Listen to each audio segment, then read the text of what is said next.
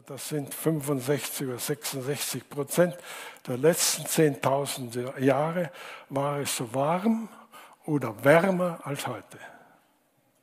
Zwei Drittel. Der menschliche Einfluss auf äh, die Klimaentwicklung, äh, auf das Klima liegt deutlich innerhalb dieses Schwankungsbereiches, muss man festhalten. Äh, die Schwankung, der Schwankungsbereich lässt sich auf 20 bis 25 Prozent des 10.000-jährigen Zeitraumes einschränken. Und, und von den äh, 1,5 Grad Erwärmung, von dem ich am Anfang sprach, sind in den letzten 30 Jahren äh, etwa 0,3 oder 0,3 bis 0,4 Grad vom Menschen verursacht.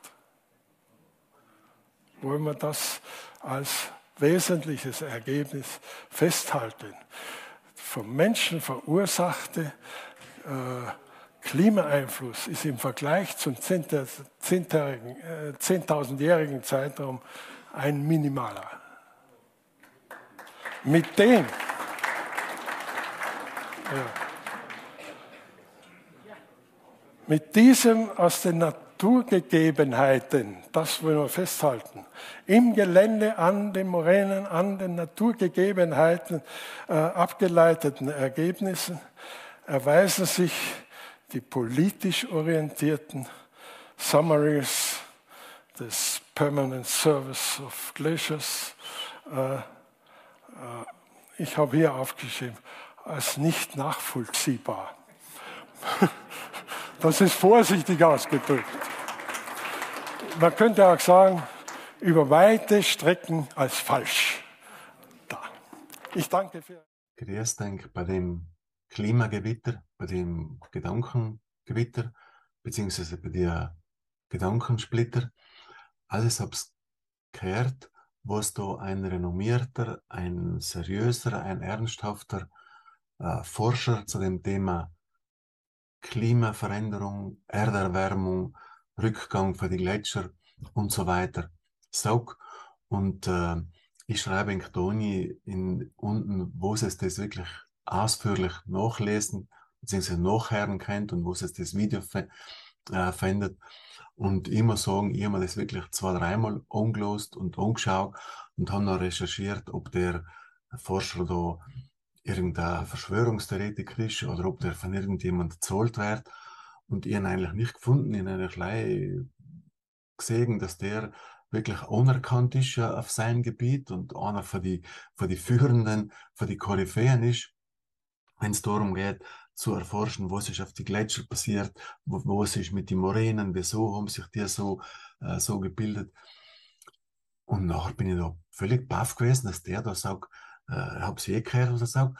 Und äh, im Gegensatz dazu sage ich nachher jetzt äh, ein Video von der Fridays for Future und wenn es da, man die, sagen wir, das, seien dazu überhaupt, seien das der größte Wahnsinn, dass wir in so viele junge Leute, die noch nie gearbeitet haben in ihrem Leben, die noch nie etwas zustande gebracht haben, sagen lassen müssen, wie wir äh, zu leben haben und was wir als falsch gemacht haben. Aber gesagt, das ist mein, mein altes Denken, mein alter Kopf und meine Senilität.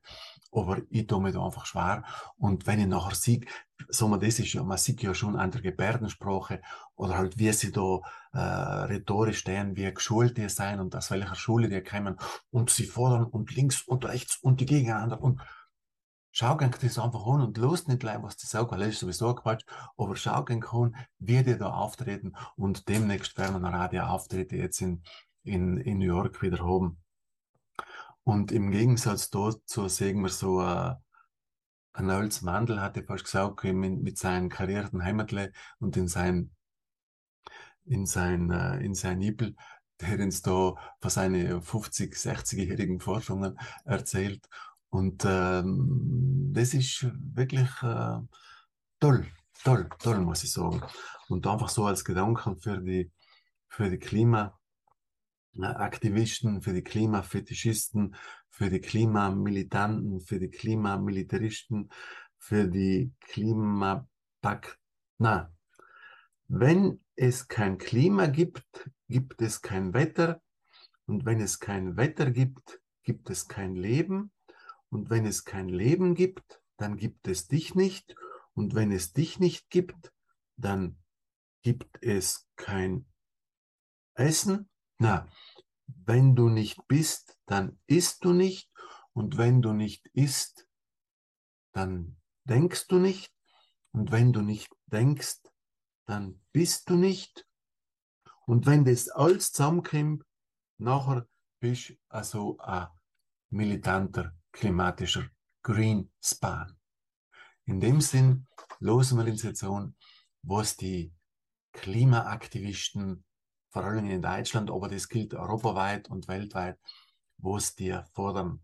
Und zum Gegensatz dazu losenken noch einmal die Aussage von äh, Professor Batzelton. In dem Sinn freuen wir uns auf ein Klimagewitter, das über uns herzieht und über eine Erwärmung, die wir jetzt aufhalten. Die in 50 Jahren 0,5 Grad, die halten wir jetzt auf. Und der Schutzschirm über die Welt, den spannen die Fridays for Future. Und in dem Sinn, bitte macht alle mit beim Fridays for Future. Und es müsste nicht leider Freitag sein, sondern ich würde sagen, wenn Sie einmal in die Schule gehen in der Woche, ist es völlig ausreichend. Die restliche Zeit sollen Sie mobil, also mobil machen, fürs Klima machen jetzt nicht fürs Dunschipps mobil machen. Und damit wir den klimagerechten Tod sterben können. In dem Sinn, Satyre, Klimagewitter, Gedankensplitter. Fragen wir nach bei der Klimaaktivistin von Fridays for Future, Luisa Neubauer. Guten Tag nach Berlin. Guten Tag, hallo. Für welche Maßnahmen genau fordern Sie das Geld? Wir fordern das als einen Ausbruch aus dieser Krisenspirale. Die Wurzeln der Energiekrise, der Klimakrise, auch der steigenden Armut, die liegen unter anderem in den Abhängigkeiten von fossilen Energien. Und deswegen fordern wir jetzt mit einem Sondervermögen im Wert von 100 Milliarden Euro aus dieser Krisenspirale rauszubrechen und massiv zu investieren in Erneuerbare, in ÖPNV, in Entlastung für Menschen hier in Deutschland, aber eben auch global. Viele Menschen haben aktuell ja andere Sorgen als Klimaschutz, nämlich die nächste Gasabrechnung. Droht da nicht die Gefahr, dass Klimaschutz für den Einzelnen immer mehr zu einer Art Luxusgut wird? In einer Welt der Klimakatastrophen ist Klimaschutz für niemanden ein Luxus, nicht hier in Deutschland, auch nicht weltweit. Das hat uns nicht zuletzt dieses Jahr der Rheinpegel gezeigt, die Fluten in Pakistan in genau diesem Augenblick. Aber genau weil wir sehen, dass soziale Sicherheit und Klimasicherheit nicht gegeneinander ausgespielt werden dürfen, fordern wir eben ein Sondervermögen, dass man jetzt massiv Menschen hier in Deutschland entlasten kann, die Nebenkostenrechnung so weit deckeln kann, dass es irgendwie bezahlbar wird und gleichzeitig aber nicht den ganz dringend notwendigen Bedarf an Klimasicherheit und Klimaschutz vernachlässigt. Deswegen ein Sonderpot. Und wie das geht, das hat der Finanzminister dieses Jahr uns allen gezeigt. Wenn man das fürs Militär kann, dann wird man es auch für den